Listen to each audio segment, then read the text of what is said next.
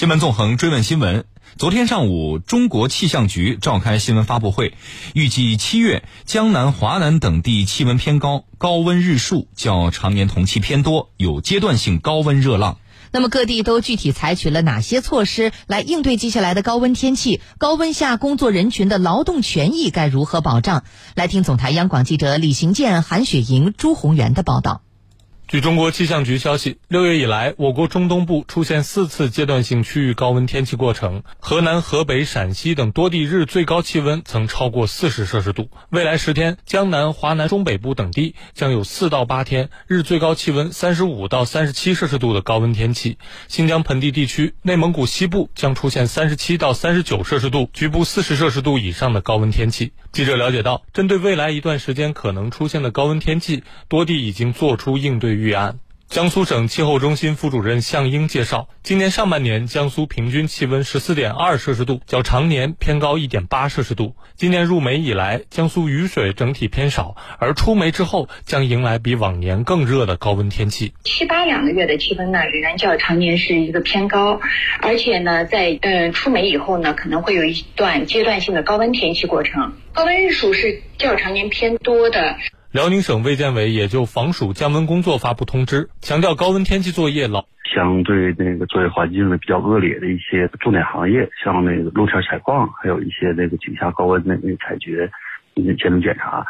不少施工单位由于工期原因，即便是在高温天气下，也不得不赶进度。中交一工局第六工程有限公司项目经理王长松表示，针对必须要去户外工作的工人，公司减少了每个班次轮换时间，并设置高温补贴，直接以现金形式发放。通过咱们的合理安排工作和休息时间，加强工作中的轮换休息时间。三小时做一个班组轮换。现场我们提供了饮用水，也还有一些凉茶、驴肉汤。还有一些在我们的施工现场呢，又必备了一些防止中暑的药品，像咱居家用的藿香正气水啊、清凉油、风油精。我们在工地的现场也人工设置个清凉亭、通风亭，避免工人直接长时间晾在暴晒下。在隧道等特殊施工场景，夏季还可能面临高温、高湿、吸氧等问题。中铁七局四公司管攀项目部邹波介绍，夏季隧道作业时，除了要增强机械送风，保证隧道深处氧气达标、通风量达标外，每天还要购置大体积冰块，物理降温。冰块是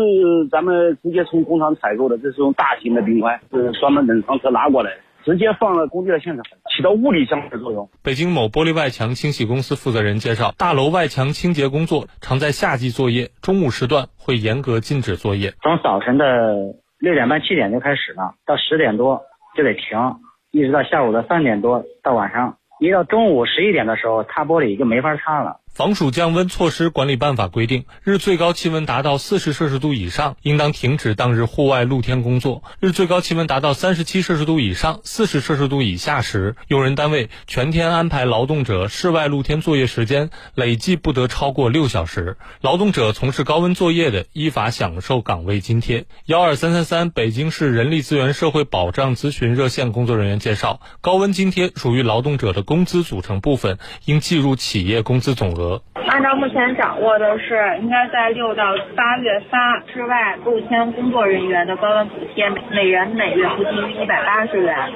在三十三度含三十三度以上室内工作人员的这种高温津贴，每人每月不低于一百二十元。各地早已出台了高温津贴标准，在津贴的发放执行上，如何避免高温津贴只是纸上清凉？记者了解到，高温津贴的发放在不同行业呈现出较大差别，在外卖等行业。多名骑手表示暂未享受到高温津贴。北京市卫健委日前也发布通知，要求用人单位要积极改善劳动条件和作业环境，在高温作业场所增添必要的通风或降温设备，为劳动者提供足够的防暑降温饮料及必需的药品，绝对禁止以发放前物替代应提供的防暑降温饮料和药品。北京康达律师事务所律师韩潇分析，如果用人单位不予发放高温津贴，劳动者可以提供相关证明，向所在区的劳动监察大队举报投诉，或向有关部门申请劳动仲裁。如果用人单位在发放高温补贴上违规，